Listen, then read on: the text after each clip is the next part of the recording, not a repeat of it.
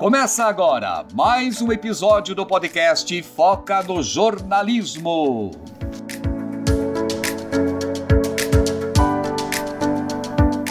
Oi, sejam muito bem-vindos ao terceiro episódio do Foca no Jornalismo. Eu sou Lucas Basílio. E eu sou Gabriele Bonatti. Esse podcast é para ajudar você, estudante de jornalismo ou jornalista recém-formado. A pauta de hoje é Livros para estudantes de jornalismo. A primeira dica de livro é o Hiroshima do John Erskine. Esse livro ganhou o prêmio Pulitzer e foi um dos primeiros trabalhos a falar sobre o Japão pós-guerra. Essa obra conta o dia a dia de sobreviventes à bomba, retratando o antes e o depois da guerra. Outro livro muito bom é o A Sangue Frio do Truman Capote. É uma obra super conhecida no jornalismo literário. A obra fala sobre o assassinato de uma família na cidade de Holcomb, nos Estados Unidos.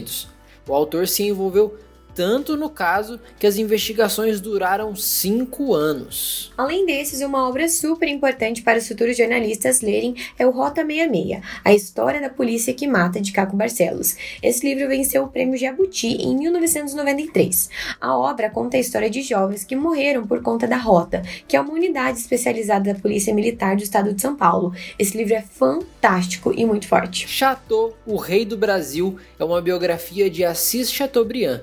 Ele foi o fundador dos Diários Associados e um homem muito influente no século XX aqui no Brasil. O Chateau era o dono de diversos meios de comunicação, como televisão, revista e até estações de rádio. Ele se tornou muito conhecido na política e na sociedade. Esse livro foi escrito pelo Fernando Moraes e lançado em 1994. Como os livros do Caco Barcelos são maravilhosos, teremos que citá-lo novamente. Abusado é uma obra de 2003 que fala sobre o cotidiano do tráfico de drogas no Morro Santa Marta, no Rio de Janeiro. Caco não escreve somente com a percepção jornalística, mas mostra como o Comando Vermelho tem poder e a criação dos criminosos. Todos esses livros que citamos devem ser lidos pelos estudantes de jornalismo, quase como um mandamento.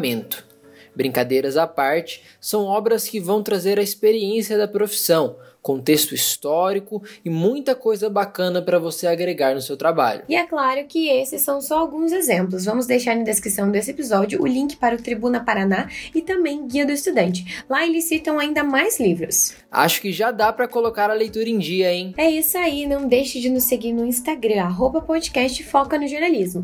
E tem sugestão para novos episódios? Então comenta lá, sua participação é super bem-vinda para nós. Muito obrigado pelo seu tempo, nos vemos no próximo episódio. Tchau, tchau!